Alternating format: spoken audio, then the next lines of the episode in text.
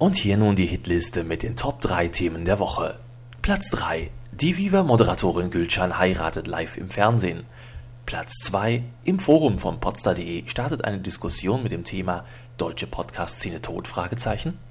Und auf Platz 1 eine Meldung aus China. Dort soll ein Sack Reis umgefallen sein. Dübels Geistesblitz.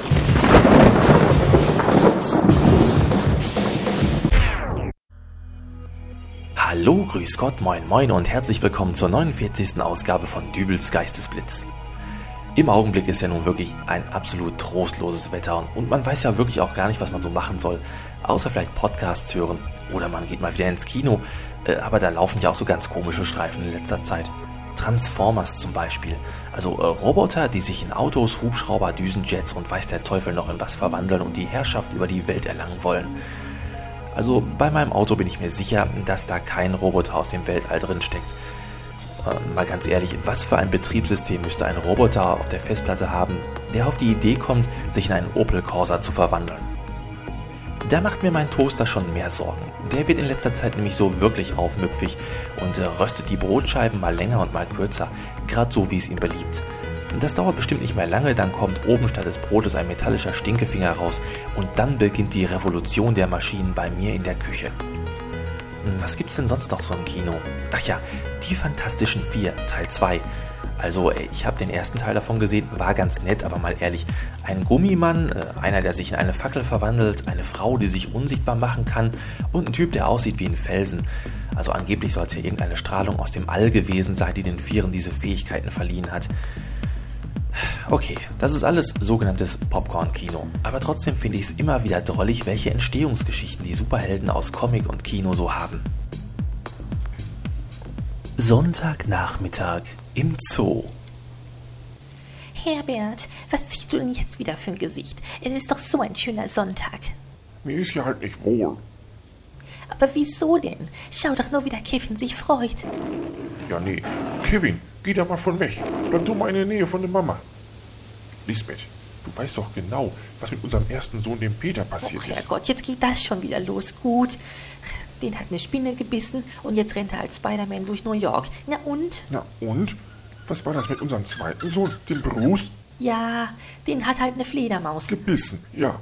Und prompt ist er nun auch ins Ausland und sorgt er jetzt irgendwo als Batman für Recht und Ordnung. Gott, ich mache mir halt Sorgen, dass unserem jüngsten Sohn plötzlich auch sowas widerfährt. Und dann sind unsere Kinder alle weg. Herbert, ich verspreche dir hiermit hoch und heilig, unserem Kevin wird nichts passieren. Und wenn etwas passiert, dann wird er bei uns bleiben. Wirklich? Wirklich. Oh Gott, ist das Kevin? Was ist denn passiert? Der Junge ist von einem Stinktier gebissen worden, als er gerade durchs Gitter gegriffen hat. Stinktier? Ist das Ihr Sohn? Meiner? Nee, nee, wir, wir sind allein hier. Komm, Lisbeth, wir müssen weiter. Ein neuer Stern erstrahlt am Superheldenhimmel. Skunkman, jetzt im Kino.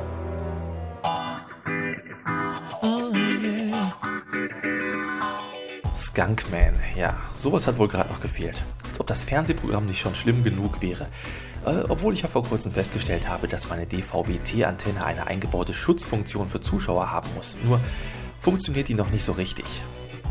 Letzten Montag nämlich zeigte mir das gute Stück einen Totalausfall und zeigte mir nicht einen einzigen Sender. Gut, ärgerlich, aber was soll's. Man muss ja auch nicht immer Fernsehen und eigentlich wollte ich nur mal ein bisschen durchs Programm seppen.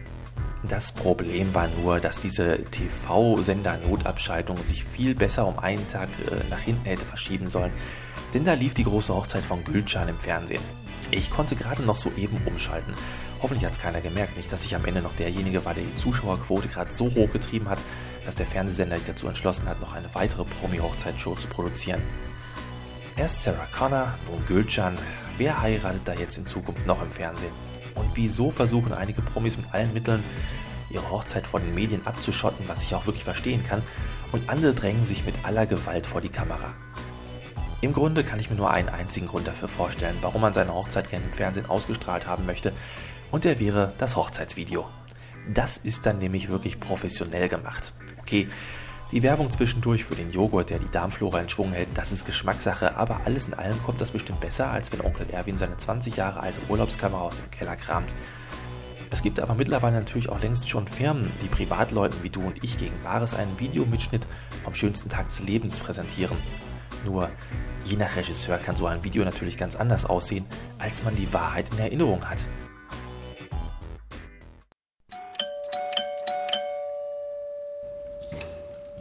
Herr Lören, um Gottes Willen, was ist denn geschehen?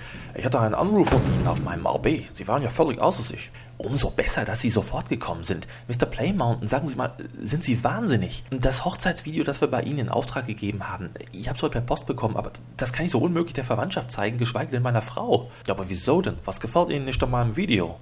Ja, zuerst mal die hinterlegte Musik. Was ist damit? Wie, was ist damit? Was soll damit sein? Der Trauermarsch von Frédéric Chopin. An wie ich fand, sehr passendes Stück. Auf einer Hochzeit? Na ja, wo wird denn mehr geweint? Auf Hochzeiten oder Beerdigungen.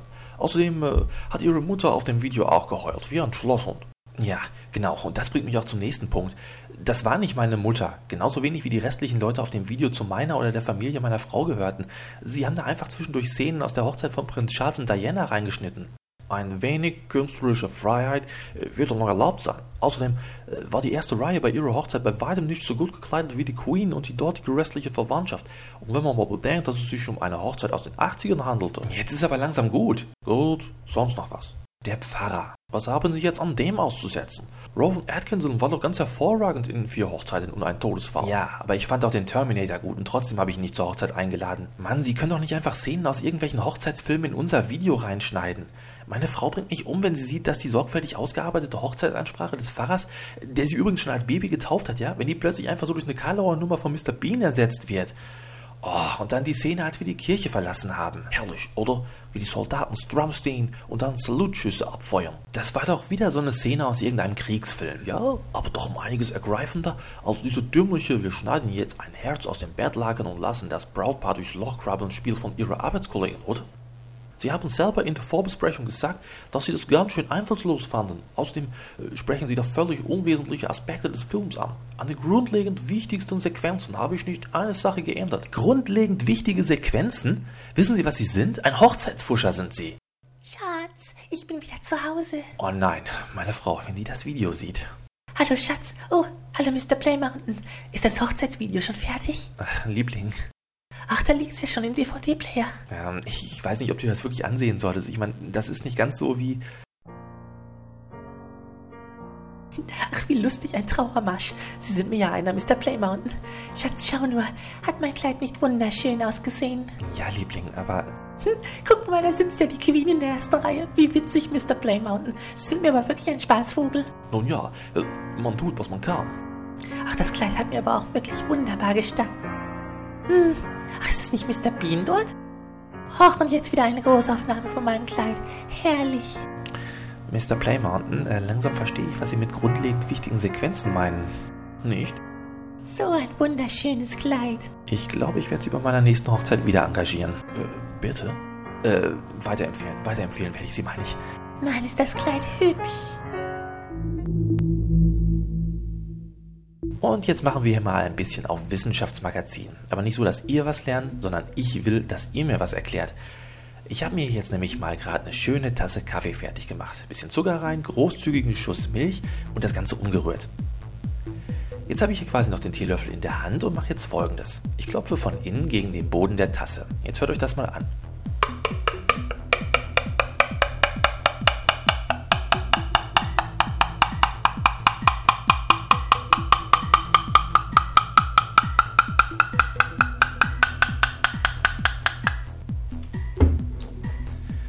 War das jetzt zu hören? Ich meine, der Ton dieses Klopfgeräusches, der wird immer höher.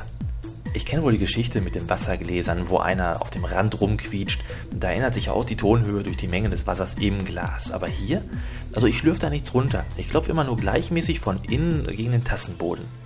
Und wenn einer von euch weiß, woran das liegt, dann immer her mit den Erklärungen. Schickt mir eine Mail oder einen Audiokommentar. Ach, macht was ihr wollt, aber lasst mich nicht dumm sterben. Ich bin mir sicher, dass sowas schon irgendwo mal bei Galileo oder sonst wo im Fernsehen lief. So. Ihr hört jetzt noch Wednesday aus dem Podsafe Music Network mit Arizona Man.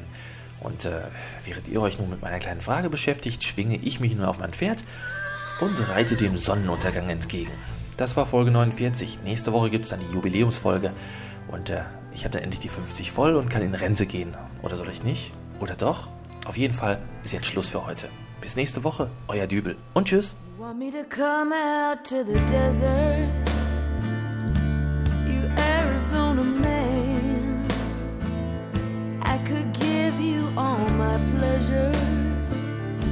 It's not in my plan. We've had a good time, little darling. We've had a real good time. Probably gonna miss you somewhere down the line. I'm a free flying woman. Nothing ties me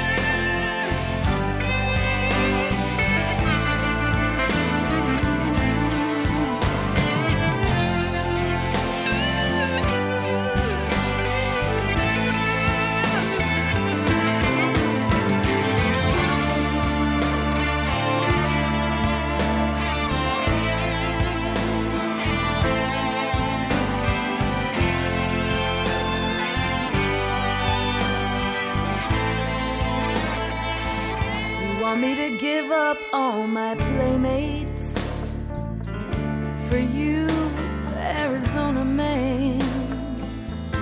I could leave them all behind me, but you just don't understand. We've had a good time, little darling. We've had a real good time.